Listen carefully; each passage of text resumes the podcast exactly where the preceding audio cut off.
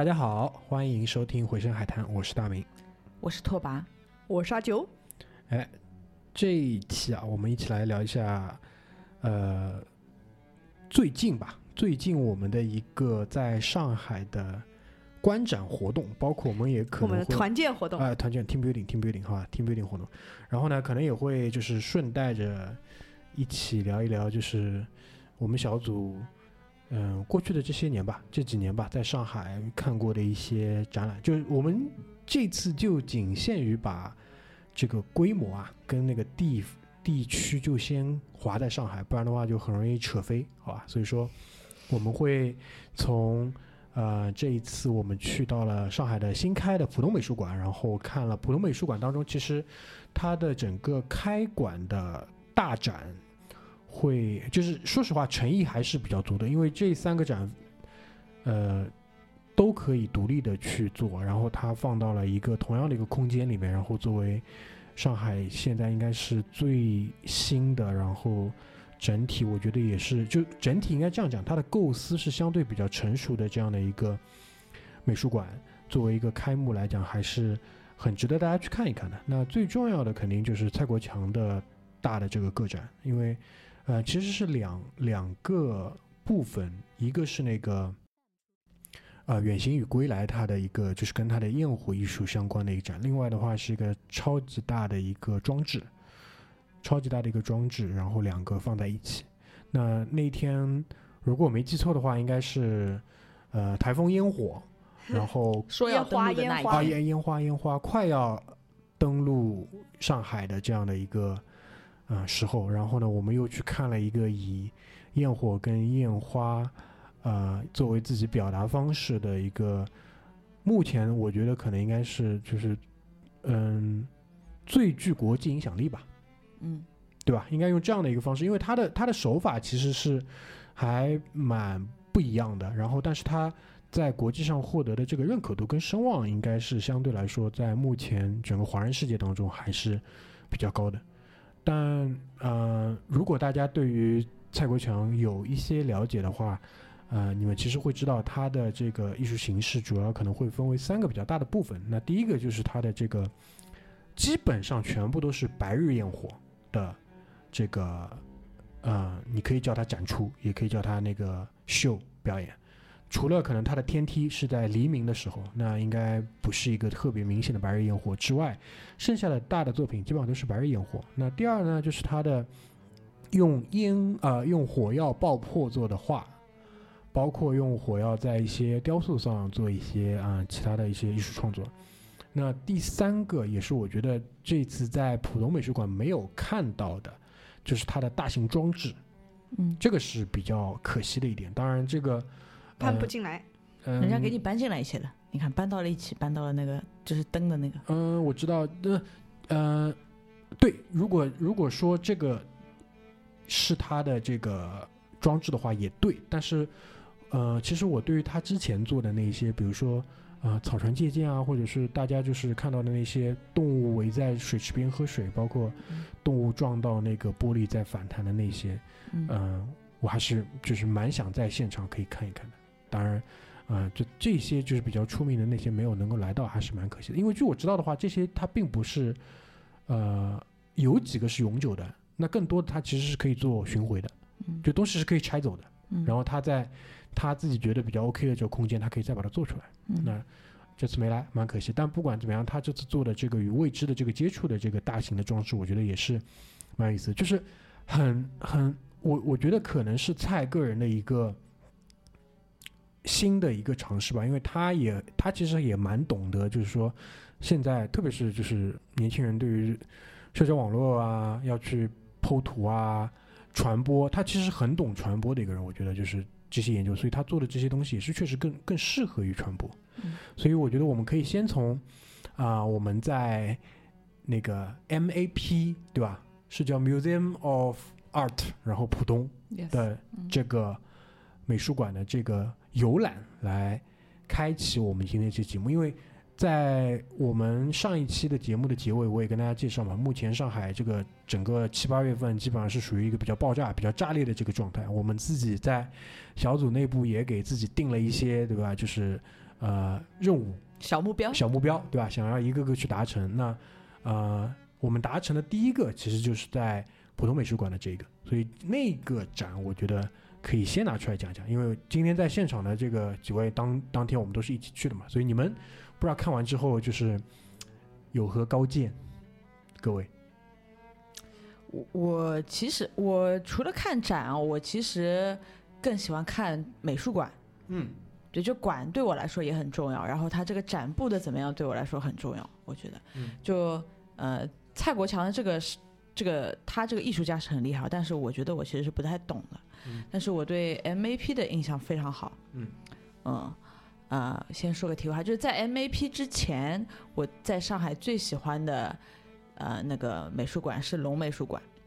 就是他刚开的时候。就为为什么？就很多时候，第一是喜欢这个馆，第二是喜欢可能对他的印象。就我记得我刚就龙美术馆刚开的时候，我去过一次，就那个时候刚开的时候，就龙美术馆是就是啊、大家如果去过或者有看过照片的话，它是比较就是工业风的，那它里面的空间是很大的，所以它的展品可以分的比较散。我为什么对龙美术馆很喜欢？是因为我我去的那一次有呃有展出，就是这个龙美术馆的那个那个叫什么？这个叫建造的那个人刘王威，一刘一谦。呃，对刘以前他主要是他老婆嘛，哎，对对对对王威。对，然后他尤其是有买一幅画，这幅画就是春蚕，嗯，就他把春蚕放在就是一楼的一个很大，春蚕其实是幅很大的画嘛，它嗯嗯放在一楼的一面很大的独立的墙，嗯。然后就是他这个展览，我记得我走这个展览，就是这条路就是通往这这幅画的正面，就是走过去的时候，就是这幅画就呈现在你的这个面前。其实就是有一个讲故事的这个过程的嘛，对吧？这是其中一个小例子。它其实布展就是是很有心思的。你走到一个地方，可能你走过去，慢慢哦看到画这幅画在你面前，这个是我对龙美术馆印象非常深刻。我觉得他其实是想过怎么样去布这些展的，比如说春蚕，比如说那时候有一幅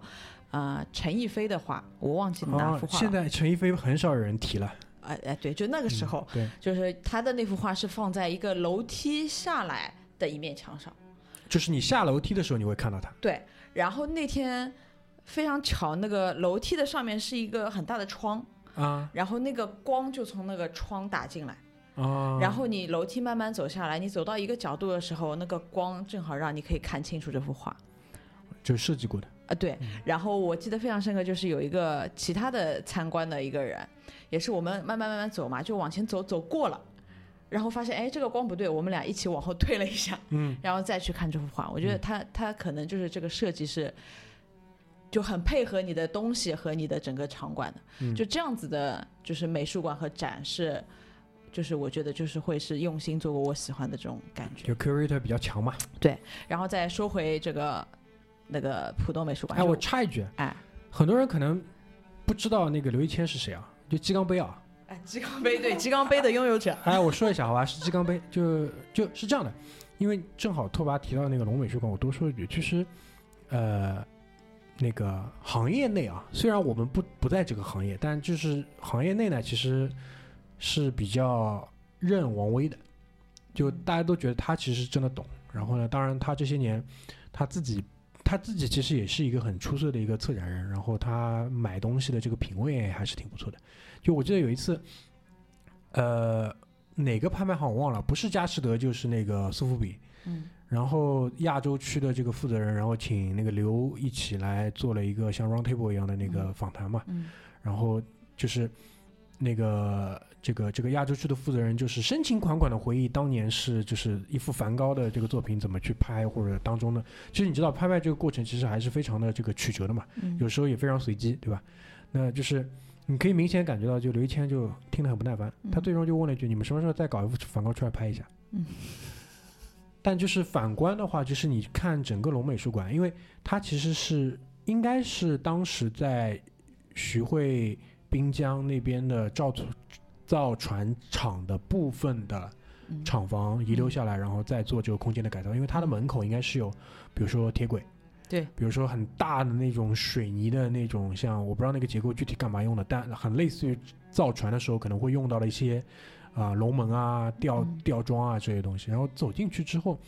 如果我没记错的话，它的入口也是很小，嗯它入口很小，进去之后就立刻是有一个一片很大的这个空间出来，然后就然后是有错落的，有上下的，嗯然后再看你一直怎么去拐嘛。嗯当然，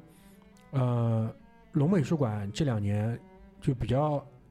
当然因为它是私人美术馆，嗯所以可能他在就是，嗯，嗯，就是他要去有能力去，呃，搞到一些特别适合布展的作品，可能一直是比较吃亏的。就最近这几年，最近也没什么好的展。对，很吃亏。对，因为其实我们会就是发散出去聊，比聊到比如说，举个例子啊，外滩旁边有两个，第一个是那个外滩一号，嗯外滩一号的那个背后的话，应该是九世集团。嗯对，如果大家知道九世集团的话，就上海的公交车，包括九世是有一个赛事的公司，每年的 F 一，包括每年的那个上海的网球大师赛，是包括上海的马球赛，嗯还有什么？就反正就是上海，你只要稍微上点台面的这种国际大赛，基本上都是九世在背后代理的嗯。那他现在的文化公司就更多的是做的是一些那个展览的这个工作，因为在上期结尾我不跟你们讲了吗？外滩一号从莫奈的日出印象到那个莫奈到马蒂斯，再到这一次的那个那个那个文艺复兴的那个展，就连续的好几个展都是他们在背后。那再往那个中山东二路往前走一点，应该是复兴美术馆。嗯复兴美术馆在前一阵去年的话，应该是做了一次那个那个 Alex 卡茨的展，那个美国的一个画家，我不知道你们知不知道，就他画出来的这个这个形象都是还挺卡通的，但反正在那边布了去展。然后最近的话，应该是安藤。安藤忠雄的那个展在那边，所以就是相比他们不不停的就是有拿得出手，而且而且就是偏向于流量，嗯，我不知道这么说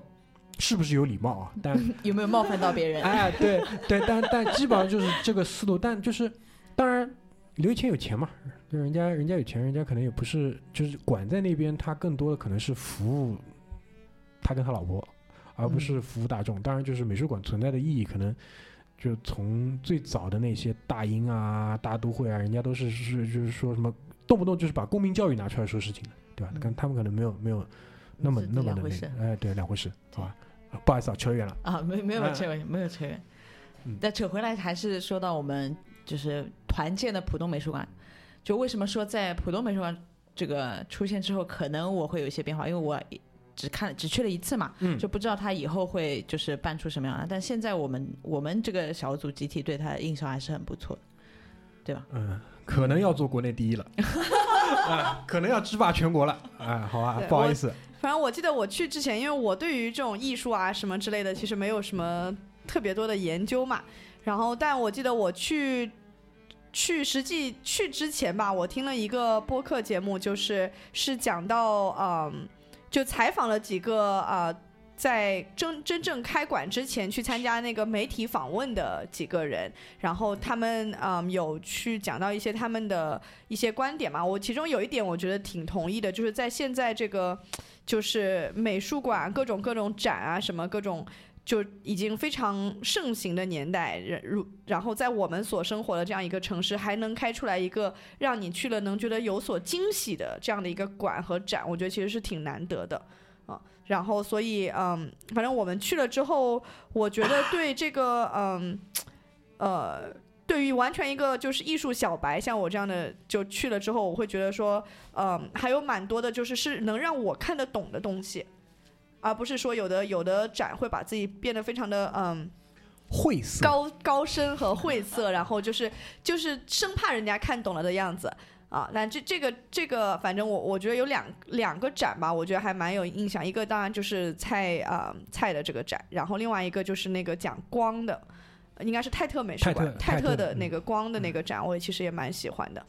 啊，然后嗯，就是啊，我觉得蔡那个展，我觉得反正呃，让我印象特别深刻的吧，就是就他去讲，他通过很多的那个呃视频去讲他的这些呃这个作品怎么样去完成的。不然你可能真的看不懂。对，就是就是我我是一个很我是一个很视觉的，就很很动态视觉的这样的一个人，嗯啊，所以那我我其实我除了去看到他挂在墙上这个画，就是那个烟火画之外，就是嗯呃不是叫什么火药画对吧？呃，没关系，反正大家知道啊，是那个东西嘛反正就这个。东西，就基本上就看不出什么东西嘛。然后，然后，但真正看到它就是是怎么制作出来，包括它的那一些嗯一些行为艺术，就是就他在呃应该是在呃斗兽场里面做的那个那些的嗯。那些的 project 其实就是那些，我觉得是比较能够打动我的。然后，其实我看完有一个很强烈的感受，我就觉得，嗯，这个菜的呃内心应该是有非常非常阴暗的一面。对，因为当时我们在那个那个那个场馆里面不就聊起来了嘛，就是。呃，当时原话是怎么说来着？就是九妹的意思，大致上就是说你，你看到这个东西，它的作品这么的绚烂，然后这么的，就是因为它是火药，它是有爆发力的，然后它是跟光有关的，但是它就是表达的那些，呃，无论是主题也好，还是他最终这幅作品呈现在你面前的样子，你看着他的这个感觉呢，就怎么地也阳光不起来。就你看他他的那个动态的那些视频里面啊，你看他每一个的项目也好，或者是作品完成了之后，他都笑得像一个孩子一样，嗯，就非常开心的那一种。但他那一种开心，又让人觉得就是。我不知道是因为他长的那种样子，还是就让我觉得他就让我觉得他是一个非常，呃，非常高明的罪犯，那种感觉。我突然想到那种就是 就是就是什么那个《名侦探柯南》里面那种感觉，就是就是那种深不见底的那种一上来人。你是个好人，是想说小丑吗？嗯，反正就是就是，我就莫名其妙会有这种感觉，觉得这个人就是内心里面一定有他非常非常阴暗的一面，然后就是跟他做的这些事情是一个一个对冲。然后我记得大明 大明说了一句什么话？我我开了地图炮呀，对吧？然后我顺势开了个地图炮嘛，对吧？那 大明说：“那、呃想一想我们身边的福建人，嗯不要这样好吗？不要这样。对，我就就我倒觉得还好，我觉得他给我感觉就是一个小时候我们爱玩火的小男孩，长大了之后他完大了实现了玩大的，啊而且实现了自己的梦想。但但但他我觉得有一个厉害的地方，我那天还跟高妹说，高妹跟我们一起去的嘛，嗯，就是他他做的这个东西非常的实惠，因为他做的这个 火药画艺术对吧？他做的当下是一个行为艺术，对，他出来的东西是一个作品，对然后他还给他拍了一个纪录片，对，就等于就每次他都拍一个纪录片，然后他就一套三，一鱼三吃。对吧？这三个东西都是非常好的艺术品，我觉得这个是他就是蛮厉害的地方，而且他现在变成了一个套路，就是每他每次做都是这样做的。因为因为是这样的，就是当你做完了一个之后，而且他很聪明的一个点就是说，他呃，当然一开始他也是被迫离开大陆去到日本，他在那边甚至把日语都练得很好，而且他一开始没有在东京成功，他是跑到乡下去的，嗯以至于那个小地方就是到后来就是那个小地方就是把它当做了一个对于那一个呃地区就是特别有贡献的这样一个人来看待，然后他呃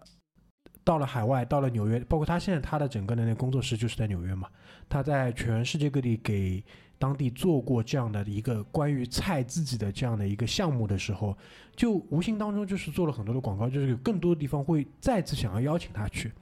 就举个例子来讲，国内现在你是基本上零八年之后，国内应该不是，近绝大多数人都是会知道他的。那国内的很多的地方也会要想要请他去，对吧？但他基本上都是拒绝的。那他可能给到的一些官方的这种指令是，我们是不跟呃，比如说呃那个企业合作或者怎么样的。但如果你们真的是有在关心蔡国强的动态的话，你会知道他最近帮那个应该是路易明轩吧，还不是人头马，哪个反正是某一个干邑的公司做了他们是多少周年，两百周年还不是一百五十周年的一个一个一个项目，他拿了那个那个橡木桶，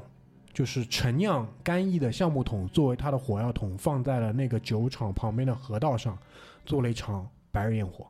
然后当中还有一些是跟李白有关的东西，他也做这个项目呀，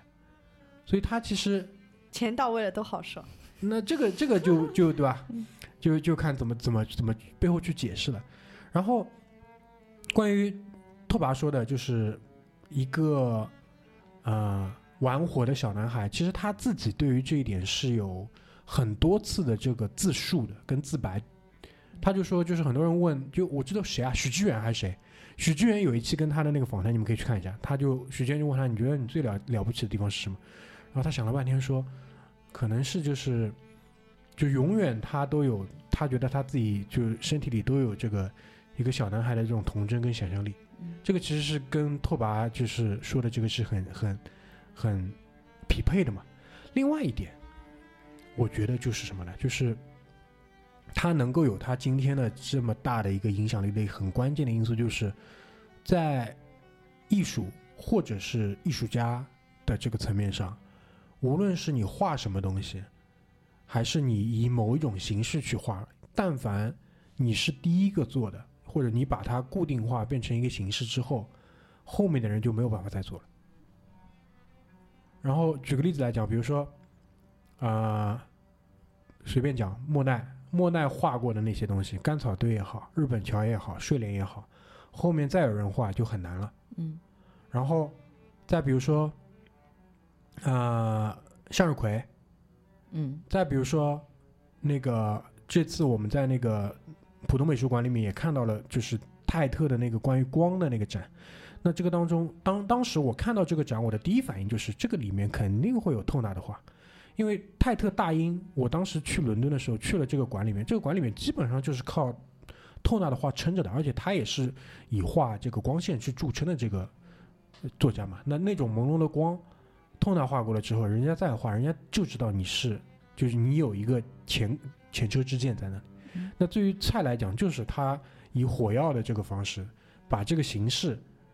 基本上做到人家没法再做了。我不是说在菜之前没人这么做，我相信可能会有，但这个人应该放弃了。但不幸的就是说，这个人不是蔡国强，嗯对吧？这个人不是蔡国强，因为他与此同时，他蔡国强在做这些事情的同时，他其实是一个非常，在我看来就是天才网红，或对者天才营销专家。就是当时他在日本的时候，他回国做了一个在长城的某一段，然后就你们想象一下，就从长城的一头到另外很远的长城另外一头，然后用火药这样拉一圈。你知道他是怎么做的吗？他是在日本当地成立了一个旅行社，在日本当地招揽游客。这个项目就是你可以参与蔡国强在中国长城 Great Wall 的这样的一个 project，然后你付一部分的钱作为旅旅游的这个报团的这个钱，然后你到了那边帮着蔡在沙漠里面，在长城旁边把这个引线全部埋好了之后，然后参与在一起点火看那个瞬间，这是一个旅游项目，这合法吗？这这合法呀？为什么不合法？这旅游团呀，旅游团呀旅游。团我举个例子，你你参加过那种旅游团，比如说去酒庄里面用脚踩葡萄，体验，道理是一模一样的。所以我觉得他他其实是真的是天才，他天才在两方面，第一方面就是说，艺术这个东西就是看谁先做，或者说看你够不够坚持就他这种艺术，啊。他这种艺术，对对对，啊，呃或者就是你画画一个东西，你只画这个东西，嗯画到精。但也也有很多，就是我举个例子，那个，呃，去年吧，还不是什么时候，就是陈丹青帮一个去世去世了的，呃，陈丹青跟那个好像是中国油画院还不是中国美院，忘了，帮一个去世的北京的住在胡同里的一个无名的一个美术爱好者，他只做一件事情，北京老胡同的素描，但画的极有味道。一个是他的素描好，二来就是老胡同有味道，所以他就把他他他，而且他有将近就是大量的这种成千上万张的遗稿，然后他精选了一部分出来做了个展。但问题是这个人死掉了，这是他死后的事情了，他最终没有能够出大名。虽然他是在坚持他自己的这个某一个方式的这个艺术创作，那蔡运气好的点就是天时地利人和他都起了，而且在就是比较早的在日本就出了这个大名，然后呃日本的日本的这个模式也帮助他很快可以对接入当时国际上主流的这种艺术家成名的模式，就是你要有画廊推你，嗯或者是你背后有啊、呃那个时候能叫工作室吗？或者是背后有机构就是可以推你。那日本当时就是东京有这种代理商，就直接就是跟他对接起来，然后他就立马一下就跳到了美国那边可以去做其他的项目。对吧？再到后来，其实就是北京奥运会这一波直接就搞上去了到顶，然北京奥后运会到顶。上海的世博会也请了他，嗯，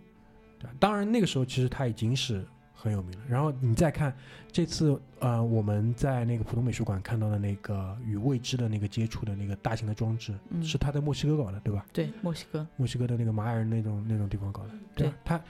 他很聪明的，就是说，就是我不说南美不好啊，求生欲很强，对吧？但那第三世界他也去啊，对吧？所以这个是我觉得就两点，第一就是他的一个统一，第二就是说他做的这个东西，这个形式你一定要是第一个做，而且去坚持住，不然的话就海洋人民的思路，对啊，就就就很很很福建嘛，对吧？嗯然后拓跋前面说的那个一鱼三吃的这个故事，在呃天梯，因为天梯我觉得应该是这一代中国网民认识蔡国强的一个起点，嗯因为那个东西太浪漫了，而且每个人都有奶奶，就每 这话说的每个人都有奶奶，就。你你即使就是说，你即使没有一个跟他一样可以想象对象的这个人，但你有一个这样的一个呃家里的女性的长辈，你每个人都会有有一个就是可以替代掉泰国强外婆的这样的一个想象的对象。然后他的那个纪录片应该是在国内当时是院线是放的，如果我没记错的话，就是他的那个天梯的那个纪录片。然后现在你去看网上还都是有，这不就是整个纪录片在讲，就是坐天梯多难，之前失败了多少次，最终哎踏破铁鞋无觅处，在我老家门口，在泉州我外婆的那个小渔村，小渔村里面的那个海港边上，然后是我外婆就是当地的村民们帮我一起把这个天梯升上去的。对吧就大家如果没看过纪录片没有关系啊，就是你稍微去搜一下，我觉得就算没有这个故事，就是这个故事本身就已经非常厉害了。我觉得，对对，这个就就算没有这个故事，如果你看过《天梯》，这个东西真的是想象力，真的有想象，真的做的好看。就是如果你就你是不喜欢艺术、不懂艺术，你会觉得这个东西真的很好看。对。就就是就是蔡国强对我来说，就是我真的不懂他的艺术啊，我我我，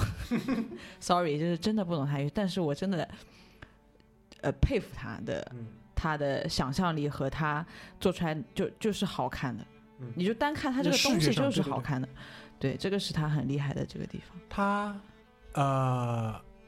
我我举几个细节啊，就是天梯的那个梯子多少米长，你们知道啊？我们那天有查过的，但我忘了。五百米，嗯五百米，半公里，嗯，什么概念？就是当时他们，他老婆，他老婆就说，就天梯升上去了之后，他们不是在喝香槟嘛，然后他老婆一边在哭，他说：“你知道这个东西多贵吗？” 但是，但是他的他哭的原因不是因为这个东西贵，而是因为这个东西终于成功了，而且其实是风险是很大的，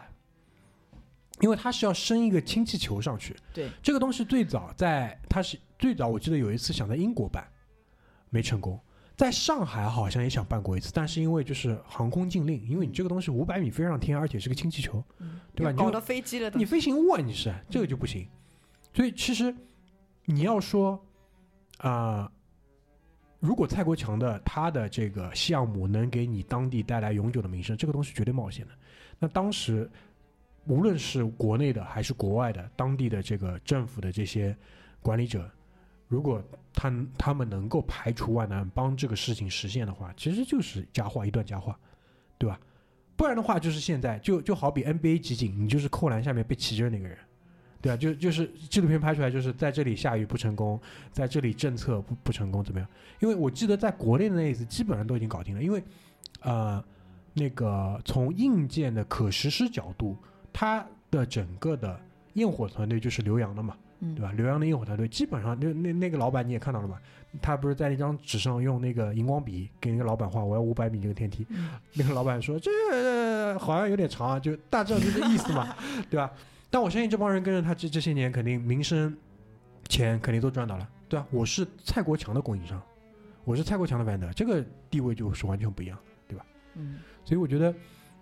他另外就是拓跋说好看，啊、那是真的好看，嗯、但是呢，我建议大家去看集锦，就是我不知道你蔡国强有一个项目是在那个佛罗伦萨的那个米开朗基罗广场做的。如果你们去过佛罗伦萨人，你们会知道那是一个城市当中的一片丘陵的高地，就是那个广场上呢有一尊假的大卫，呃，然后呢整个广场是可以俯瞰整个佛罗伦萨。这个我们之前谈佛罗伦萨的那个节目里也提到嘛，那个地方是整看整个佛罗伦萨夕阳最美的地方。蔡国强在那边也做过一个焰火的项目，然后就是跟花有关的，因为这是花城嘛，对吧？然后如果你看集锦的话，你会看到那尊假的大卫背后所有的那个彩色的，它以焰火表现出来的花丛绽放的时候的那种集体的爆炸性的美感。如果你是看整个纪录片的话，会有一个什么问题呢？就是国内的观众，包括我自己也是，你们所经历过的焰火表演，至少有一个大的前提，就是这个东西是不会停的。你能明白我什么意思吧？就是一束一束上去是永远不带停的。我们小时候，包括每个中国人在春节的时候，都会有这样的体验。如果你在一个城市里面，对吧？焰火是不会停的，但那个它是有一幕一幕的嘛，所以它当中是会停的。所以当中停的那个部分其实就很尴尬。包括很多人在看完迪士尼的焰火之后，也会有类似的这个感觉，就是这个道理。因为我们对于焰火的这个观看的这个习惯已经被每年春节训练出来了，就是它就是春节你真的是看焰火，你现在看的是个故事。对对，但很多人很多人对于看蔡国强，他还是以在看焰火的这个方式去理解，这个就是问题。他看的其实是那个瞬间，嗯，但我们在春节享受的是什么？是伊拉克，是伊拉克，是是伊拉克的感觉，就是这个是不一样的，就是这里要那叫被轰，炸，那不叫焰火。哎对啊，逼掉。没有礼貌了，对吧？又没有礼貌了，对，所以就所以我觉得，嗯，当然就是回归到普通美术馆本身，啊、首先这个展呢确实是很棒。选的很好，选得就就就选的很好非常好。对，所以以至于我甚至会担心他后面行不行。就但我觉得浦东美术馆很聪明的，它其实就比如说展现在看起来是很好嘛，然后他自己其实挺会。它是它是一个组合，就它也有这种网红，就刚刚说的一些网红的东西，就拍照打卡点啊，什么就是好像其他做的不好的那种做流量的那种美术馆的东西，它也有，但它其实做的很好。是这样的，就呃，其他那些做流量的美术馆给你营造的打卡工具，嗯。比如说是五百块级别的话，嗯，那普通美术馆给你做的可能是五个亿级别的，那也没有，那没那么那夸张。也没有这么夸张。至少是五千万级别吧。对，至少人家的地段就在东方明珠旁边，人家打卡点给你的是一个地标，地标，对吧？人家给你的是一个外滩的万国建筑群，对吧？对，这个就呃确实好吧，算他五亿吧。就是。对他他的那个二楼跟三楼嘛，就是对着浦西外滩的那一面，静听，他特地搞出了两个，你应应该是永久的吧？应该是永久的永。永永久人家就永久对对对就是这个镜。对，就搞出了两个，我给你们描述一下，就是，呃，一面镜子加一面毛玻璃，然后是一个狭很狭小的两个长条但层高巨高的空间，就是你们如果看小红书的话，肯定会看到大量在那边拍照的这个这个这个这个留下那个那个那个那个网红照，嗯，跟那个明星照的那个地方，然后白天有白天的景，晚上有晚上的景，就让让让普通美术馆，就是如果这个里面的展不够精彩的话，那你其实也是会有所收获。就我觉得一个很好的，它这个设计很好的点就是它各种各样的人来了都能找到自己的定位嘛。就如果你是专业的，就你可能专业看展；如果你是比如说是网红，那你就找网红打卡点。反正就是它的它的受众非常非常的广。嗯，这个我觉得是它就是就设计里面比较比较聪明的一个点。而且就是嗯，确实空间足够大，因为我仔细看了一下，就是这种大的美术馆比较忌讳的就是柱子多，因为你柱子一多的话，可能对于你整个布展就是会有限制。当然就是。呃，我不知道你们有没有印象，当中有一个特别特别大的大厅，它基本上是没有一根柱子的一个特别大的一个平面。然后蔡国强那些特别大的火药画，基本上就可以，就是在整个展厅的四周全部可以放出来。那个展厅基本上像一个足球场一样了，就小的那种可能七对七的足球场这么大，就很棒。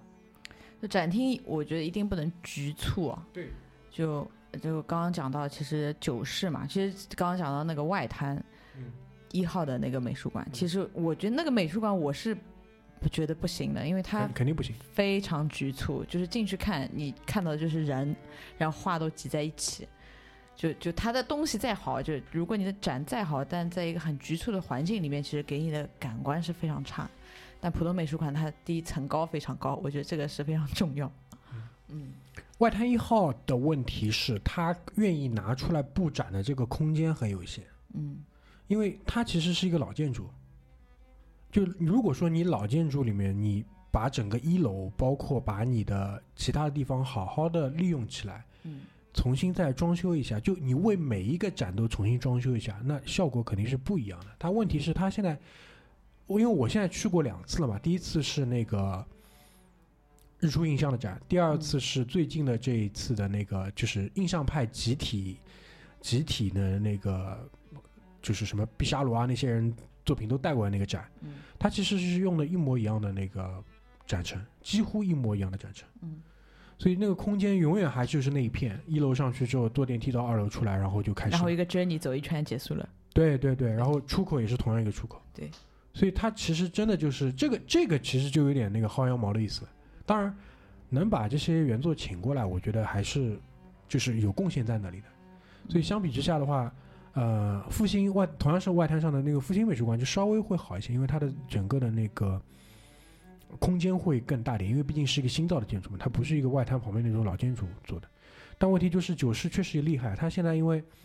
除了我刚才说的那个日出印象的展，包括那个艺呃印象派的那个群展之外，它现在又有两个新的展。第一个是叫那个从莫奈到马蒂斯，就是法国现代艺术大展，它冠的名号就叫法国现代艺术大展。那另外、还有一个与此同时的话，呃，这个法国印象大展差不多是从二零二一年的十月三号到二零二二年的二月底，然后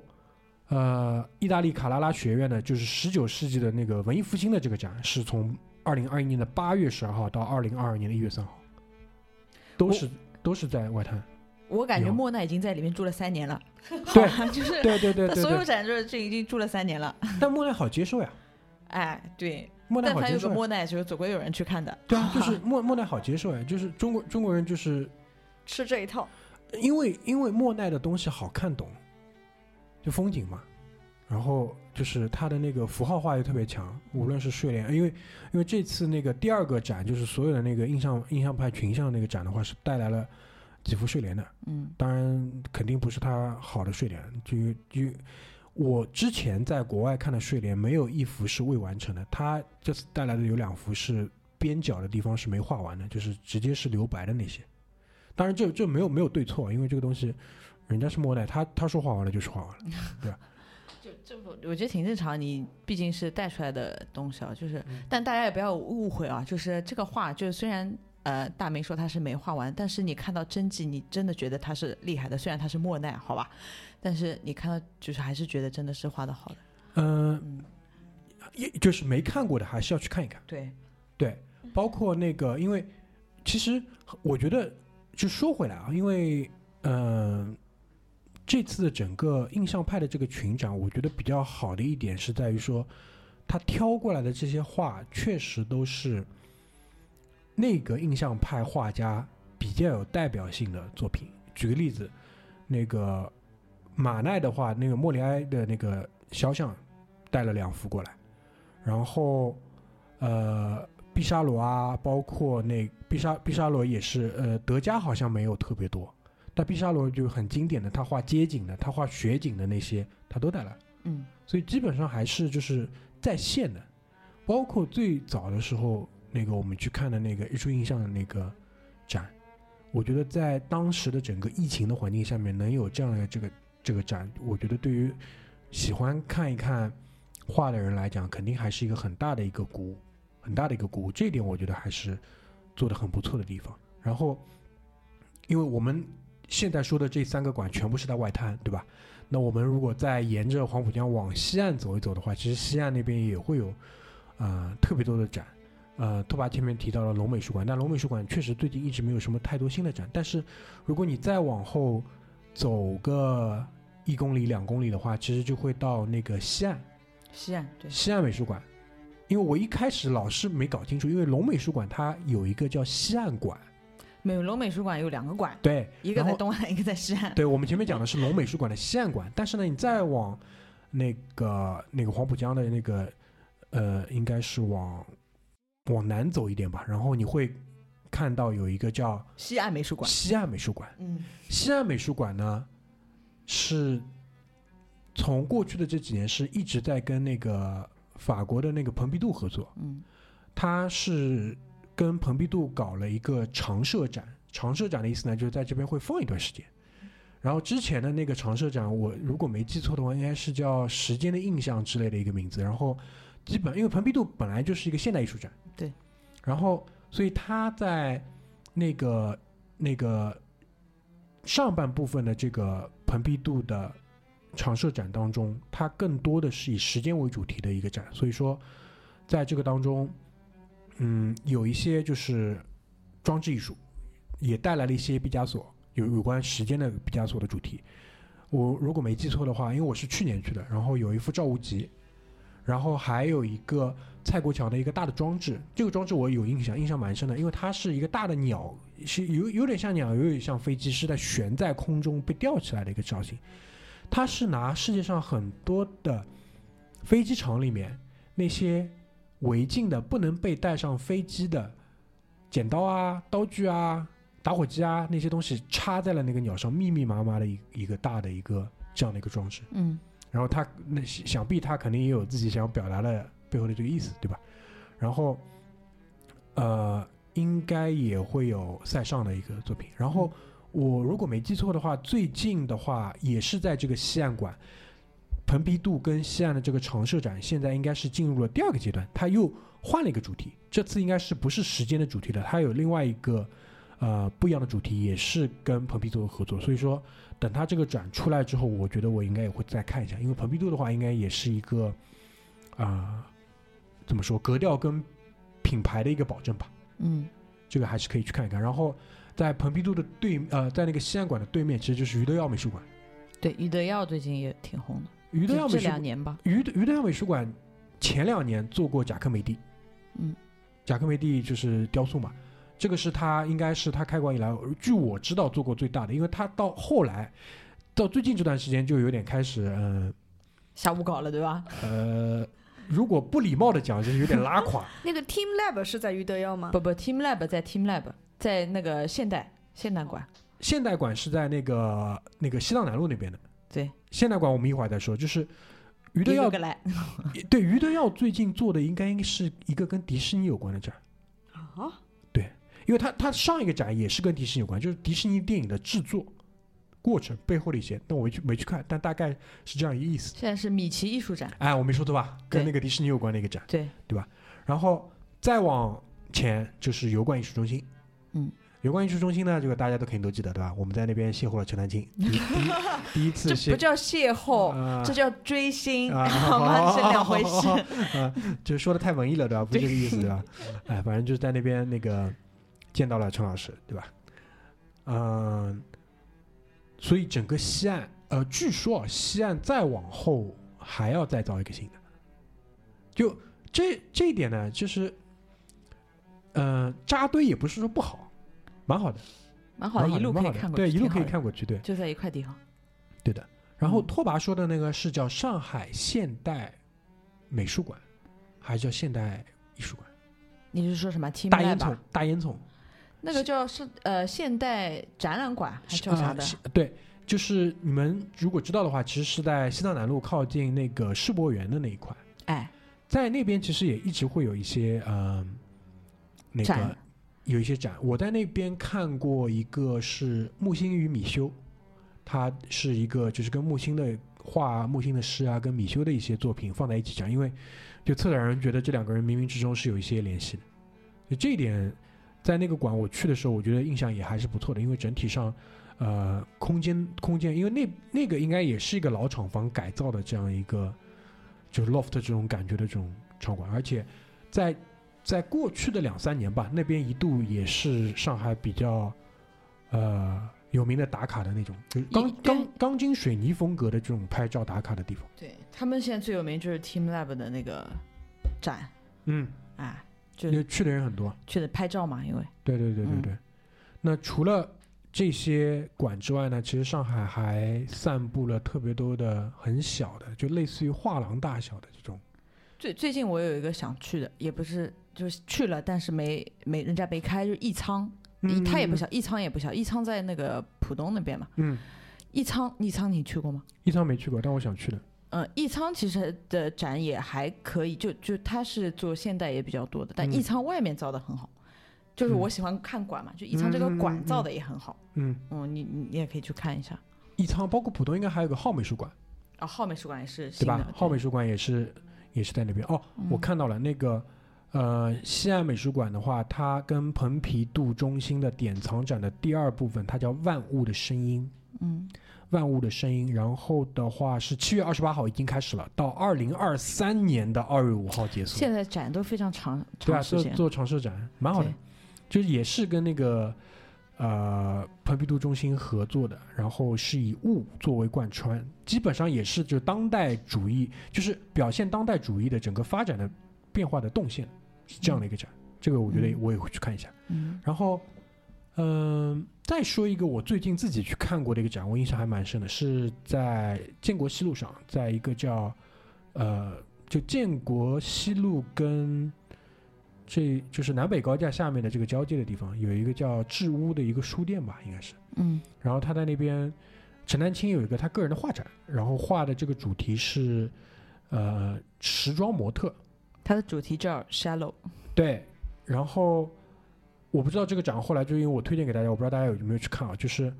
是我看了那个整个展的这个导览之后才知道，这个是国内的一个宾利的经销商的老板，然后呢，估计也个人挺喜欢艺术的，然后他就通过自己的这个资源嘛，我估计搞了帮车模，男车模、女车模，然后穿着各种的时装，然后给陈丹青画。然后就画了特别多的就是人像，因为如果你们看过就是陈丹青的这个画的话，你们会你你们会知道他其实不画风景，他自己也说他画不来风景，但他喜欢画物，他画了人，然后他也有一部分作品是去画灵，他他用油画来画那个毛笔字的字帖跟一些其他的书，嗯，然后其实，在六七月份在北京的那个中国。油画院的话是有他西藏主图的一个重展，因为就是在那段时间，他的西藏西藏主图当中的一幅那个单幅的这个作品拍出了国内当代艺术家的在世当代艺术家的最高价嘛。过亿，对然后他正好也是上海有这样的一个机会看到他的一个另外一个主题的个展，然后那个个展我记得没错的话，因为七月底结束了，但如果你们去看过的话，你们会知道，因为整个展陈还是做的还不错，因为它是更接近于画廊的一个空间，所以说你可以比较更专注的集中在画的细节上，包括整体上就是它一一个一个一个一个主题跟动线的这个变化做的还是蛮不错的。另外，就是我们我在八月份自己的一个小目标，我想去看一看刘晓东，因为如果你们知道谁是刘晓东的话，对吧？你们会，嗯、应该会很有兴趣，因为他在中那个上海的那个 UCCA 做了 UC 应该是这样讲，UCCA 联系了尤晓东，说我们想帮你啊、做一个个展。嗯因为一般来讲，就是帮画家做展的话呢，一般来讲两种，一种就是回顾展，那就是说把你各个时期的东西都拿出来，嗯集中在一起展一展。那基本上做回顾展呢，一般就老艺术家做，就就盖棺定论了，基本上，耶对吧？耶，你这个嗯 不太礼貌，对吧？对，但但另外一种呢，就是他们可能会跟那个展览方，有可能是画廊，也有可能是因为以前其实就是跟画廊会有一个主意，会有一个 concept 概念出来之后，我让我们去研究说我们怎么去弄。嗯 UCC 第一次联系刘晓东应该是十年之前，然后当时呢，刘晓东说我还年轻，对吧？他现在其实也就五十几，当时可能就四十出头，五十不到。他说：“那要不我再重新画一遍。”然后他当时画的就是他的自己的老家，嗯老家里的人、老家里的事，然后画了一些画。刘晓东因为跟陈丹青一样都是画人物为主的，嗯然后呢，这一次呢，十年之后，在二零二一年在上海，然后 U UCC 又联系了刘晓东说，我们是不是再弄一个？他这次就是叫你的朋友们，嗯因为刘晓东有一圈那种北京圈子里的朋友，什么张元啊，什么那些画家那些，所以说这次会有一，然后再加上一部分就是他在自己家乡画的一些东西，然后比较有意思一点就是刘晓东也属于这种，就是他是被动的天才网红路，蔡是主动的。什么叫被动呢？就是去年疫情最严重的时候，刘晓东在纽约滞留了差不多一年，嗯然后他在那个时候开了 Instagram。嗯。就瞬间就是粉丝大概就每天一天涨很多，然后他就在那边通过就是他一个五十多岁的人就通过那个 Instagram 来跟大家分享他在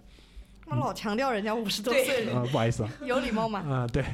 就就强调他他在那个纽约那些生活，然后就涨粉特别快嘛，然后下面网友就评论天才网红路，就还蛮有意思。然后他现在回到国内，然后他他现在在上海办了他的这个个展，就是这个故事告诉我们，你要做网红真的还是有点东西的，要 好吗？就是就是这些人做网红是他的，他他说实话，就对于我来讲，可能还是对于普通大众的施舍，对。对吧？对，就特别蔡国强，蔡国强的那个 Instagram 你们去可以看一下，就还是还是挺生活化的，就记录他的工作瞬间，记录他平时的一些事情，人家不是想做网红人家只是顺便发了一下。顺对对对，顺带顺带便顺带便发了一下这样的一个心态，对吧？所以说，嗯，在上一期结尾的时候，我也提到这个观点嘛，就是说为什么现在一下子管这么多？我觉得还是好事，就跟现在上海马路上酒吧这么多道理是一样的，就是说你你还是需要有一定的基数，才可能成事儿。我绝对是好事吧，就是你，就是百家争鸣，你一定会有人间的参差嘛，但你得有这个过程嘛，我觉得肯定是好事。对，但就是我我觉得比较怎么说呢？就是你也可以说可惜吧，又或者你也可以说就是可能不够，呃，完美的一点就是你现在看到的所有这些展，它基本上都是偏向于现代艺术跟油画，其实都很少，就是除了那个外滩一号嗯，稍微有一些油画的展，剩下的其实无论是 UCC 还是陈丹青的那个织屋那个展，基本上就是画廊级别的。就那就说到画廊啊，背号灯你们有空也可以去看一下。那那我觉得有两两个障碍吧，一个是你刚开始嘛，对吧？第二个是我觉得国国这个世世界上的这个情况，我觉得也会有一点影响。啊，对对对，当然也是。另外一方面呢，就是，呃，我们自己的一些好的传统的那些好的这个美术作品，当然大部分因为都在博物馆里。在国家手里，对，但能不能？当然，这我要说，就博物馆不收票、不收门票这个事情还是很大的阻好的，我知道你很在意这件事情，知道吧，就是，就这怨念。对。能不能把这些东西也放到就是新的展展馆里面，好好弄一弄？这个是我很乐于看到的。国家需要你，没有国家愿意花钱是吧？我我没这个钱啊！我有这个钱，我第一件事情我先去帮那个敦煌那个洞里面玻璃玻璃去换一换。这个 这个事情我不能忍，好吧？就靠靠卡斯了。哎、这个这个事情我不能忍。我讲一个题外话哈，啊我突然想到，就就除了这个展啊什么，我觉得其实现在有很多啊、有现在的技术和网红带来的红利。就我前两天看了一个那个流星雨的直播，啊，你啊，就是真的天体的那个流星雨哦哦哦，不是披荆斩棘的哥哥，就是前两天有一个英仙座流星雨嘛，就就在十二号、十三号，然后呃，就是有那种呃呃直播的，就设备是非常好的，人家真真的是天文爱好者，然后。呃，有你可以搜一个微博叫八 K Raw，然后他们就是做高清视频的很多的这个对，因为我我听你讲了，这是我的第一个疑问，就是说流星雨这个东西，因为毕竟在晚上嘛，你那对个拍得清楚啊。哦，所以我就说，就啊是现代技术的红利，你知道吗？就拍出来真的非常棒，就是八，它人家叫八 K，你看一下它的效果，八它里面 R A W，对，然后它嗯现在的那个流星雨的那个视频现在是四 K 六十帧，你可以看一下效果。就当天那个是投到投到投到那个电视机上看了。你可以投到电视机上，但手机上效果已经非常好了。哦我看到了，然后然后我那天看的是直播嘛，因为晚上我在写作业，然后我就开着那个直播，然后就是看着这个流星雨啊，就是呃，就就就这个是我觉得是人类科技的，就是红利。人类科技给你带来的浪漫嘛，对吧？对对，然后其实你除了就现在你可以看，其实有很多这样子的高清的直播，比如说 NASA 它自己也有频道的啊，对对对对对对，，NASA 自己也有频道的，就是呃，就是这些东西都是都是以前不敢想的，以前不敢想，但是现在你都能看到，我觉得都是好事，非常好，好吧？嗯就大家也可以关注一下这个八 K RAW 啊，里面有很多挺多这种高清视频，挺好的，对。对我那天看到直播流星雨，我都震惊了。就就没有想到直播有一天它的内容是叫直播流星雨，我再把这个话题扯得再远一点啊，就讲到直播，我不知道我不知道大家看直播多不多，我我我看直播其实不是很多，就是非常随看直播机，剧里最多呀。就是非常随机碰到哪一个我可能感兴趣，我点去看一下。那天看到最无厘头的一个一个直播，直呃大概是中午十二点多的样子吧，直播某一个应该是天津还是哪一个地方的消防队消防战士训练睡觉睡午觉。没有你你你直播他训练我也就算了，你直播他睡午觉直播，睡午觉，然后，所以为什么我那么强调这个时间，你知道吗？然后，然后还有很多，大概有好好几万，不知道多少万的人在在在现在看，然后就有人在，比如他是这样子，屏幕上显示的是左边三个，右边三个，就有点像宿舍那种的嘛，三个人在，这样一共六个人在睡觉，然后网友就会说，左边中间那个人怎么这个姿势怎么可以摆成这个样子？然后，然后说什么右边。呃，那个靠右边上面那个人什么刚刚又动了一下，什么就是 就超无厘头。就这就是新的文化形态啊。我我 I don't understand。就就我觉得这样就是就是我我们我一开始对于直播这些东西的感受是，它大部分可能是神经病啊，你放这个东西干嘛？我其实不要看，但它这个东西带来的其实有一些好的地方，就比如说它可以直播流星雨，对吧？可以直播这个什么好的东西，就是它其中有一小部分的东西是真的是好的，但是它的基础可能得很大嘛，所以要去去去这些东西存在，我觉得我现在也能承受，就是容忍他们存在，就 对对对，就是很多人，我举个例子啊，很多人喜欢听播客，跟很多人喜欢看一个跟自己毫不相干的，或者说我不可能去经历那种生活的直播内容，其实它的背后的诉求其实是一样的，嗯。就是他可能因为就或者是无论是现在大城市也好，或者是任何一个通互联网的地方、通网络信号的地方，都会有人他在他试图通过他面前这个手机或者是他面前的这个终端，在那个时间点，他试图要了解，就是说离我很远，或者是无论是空间上的距离，或者是实际的这种意义，离我很远的一些东西，然后就是这种需求现在被各种各样的人用不种各种各样的方式去满足，这个我觉得就是一个兔爸讲的这句话，就是互联网或者科技发展给我们带来这个红利，对吧？因为因为就是我们现在可能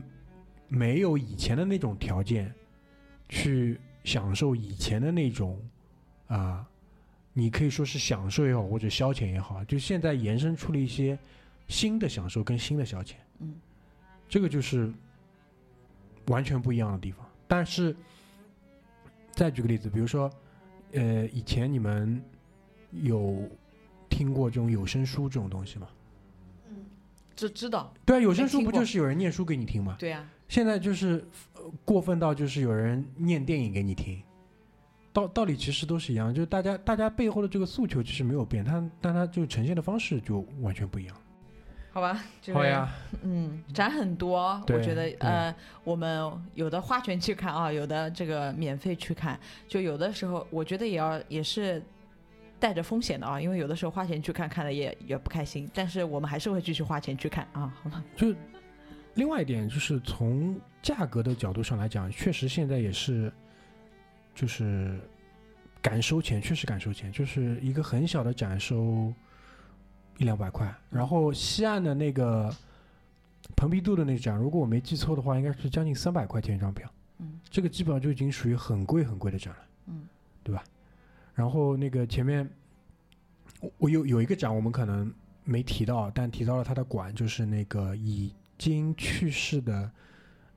可能当世吧最有名的那个女性建筑师扎哈扎哈哈扎哈哈蒂的那个个人也不叫回顾展吧，可能是他的一些设计理念这个展，这个是在一仓对吧？在那个啊，在一仓，在一仓对，嗯然后那个安藤忠雄那就不用讲了，对吧？也是在在外滩这边在展，所以说选择其实很多，就是展览的这个，当然现在这种策展公司也很聪明，因为他看到了就是大家对于可能传统的画啊或者装置啊现代艺术之外，大家对于西建筑的这个嗯偏好或者是建建筑的这种热衷，特别又是你现在去不到那边的这种情况下，他通过这样的方式来还原，对吧？所以也是一个尝试吧，对吧？也是一个不一样的尝试，觉得都都挺好的，好吧？那我们今天就在最终结束之前吧，给大家，嗯，我就说我两个我自己的那个关注的方式。第一呢，就是那个大麦的 APP，包括另外一个叫 iMuseum 的 APP，你们可以下载一下，它上面都是会有同城的这个展览的那个汇总。然后，比如说你去过那些展，你可能会关注他们的公众号。那他们的公众号上其实也是会定期的来推送他们即将会有的这些展，对吧？还是都挺方便的，可以去看到，对吧？嗯好吧，嗯，那我们今天的节目就结束在这边，好吧？如果你们还要粘纸的话，可以 尽快给我留言，反正家？里到处都贴一贴啊！我今天已经给了那个大明反馈了，就家里把这个贴纸就当红双喜一样贴了，这样所有的家电上面都贴一遍，好吗？对啊，那天我说嘛，我最担心的事情还是出现了，对吧？在马路上 看看到有人贴在什么什么卷帘门上面，再过两天的话，电线杆上也看到了。我也没有想到你会在马路上看到这个东西。没有有人发给我的是人家发给我的对